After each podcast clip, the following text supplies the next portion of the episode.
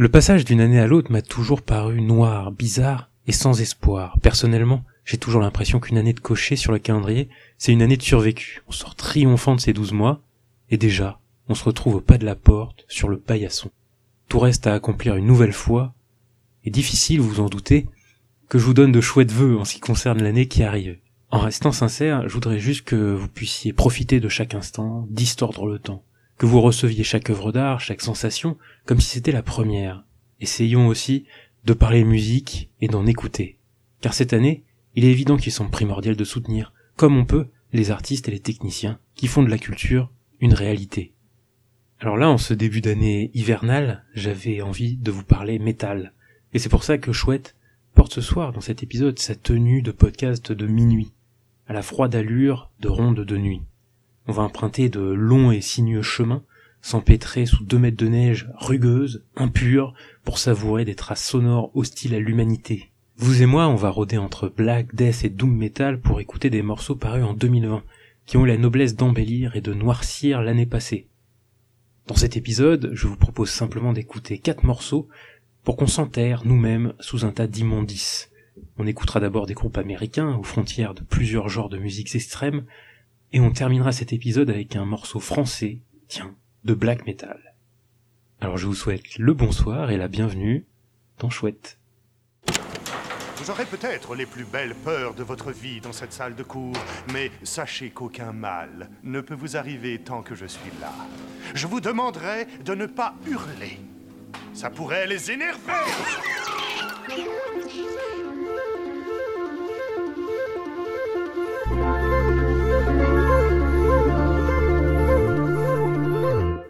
Le premier son qu'on va s'écouter est un projet tout à fait singulier. Il s'agit de la collaboration d'un groupe de sludge provenant de Bâton Rouge en Louisiane et d'une autrice, compositrice et interprète d'une musique mélangeant folk et shoegaze.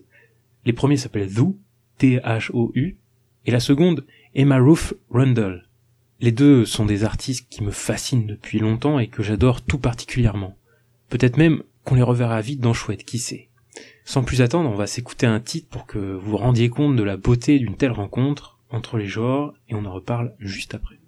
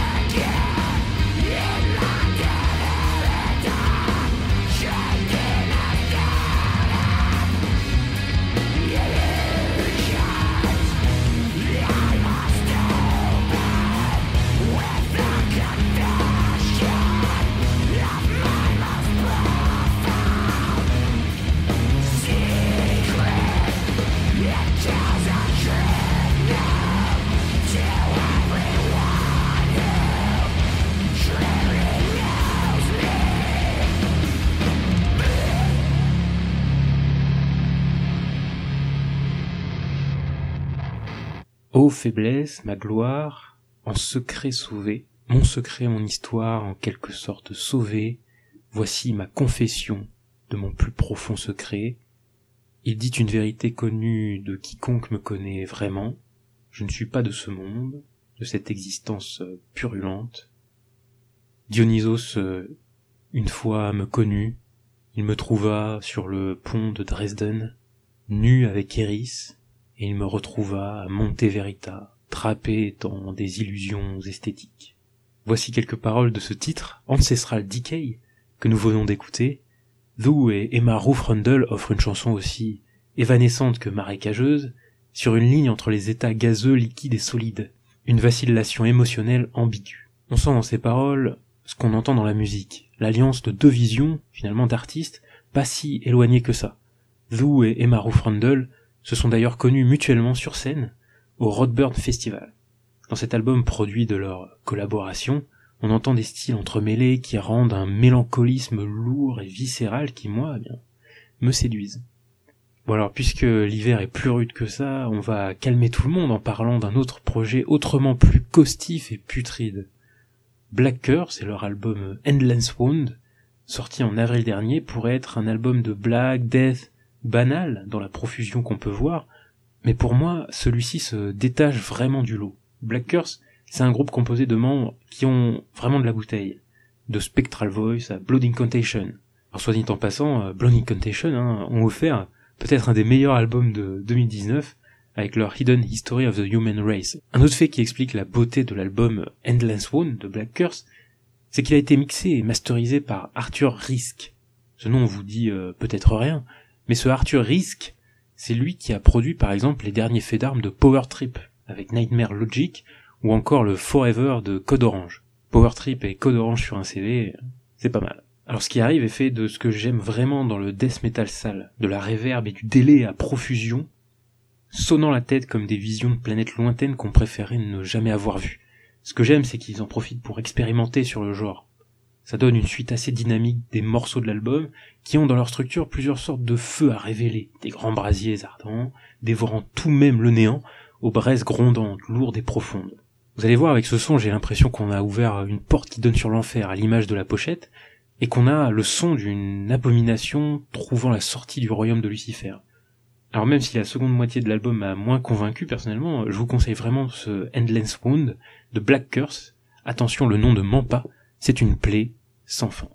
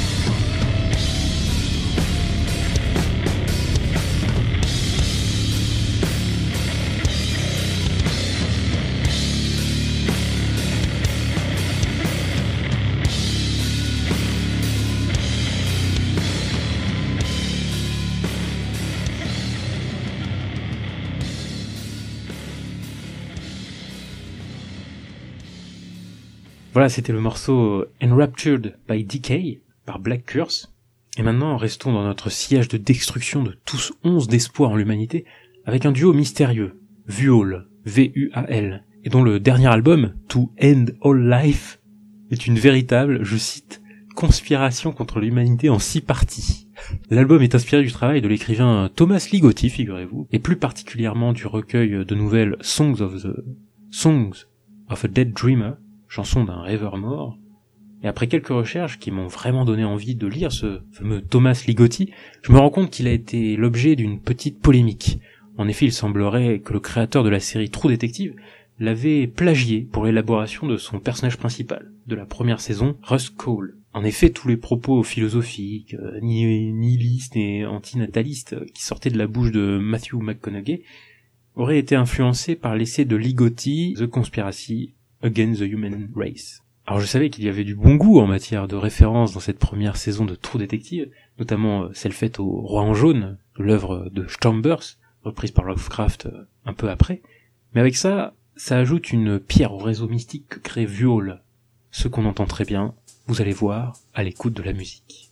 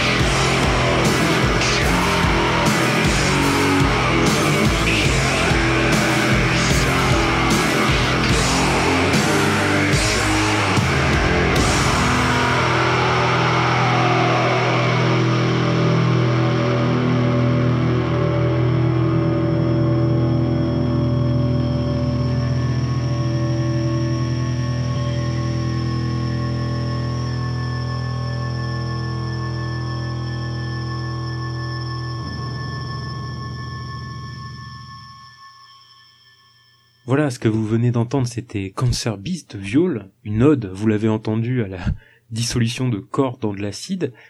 Et si vous n'êtes pas mort, euh, pour finir ce petit épisode de chouette, j'aurais voulu qu'on écoute un morceau euh, de black français.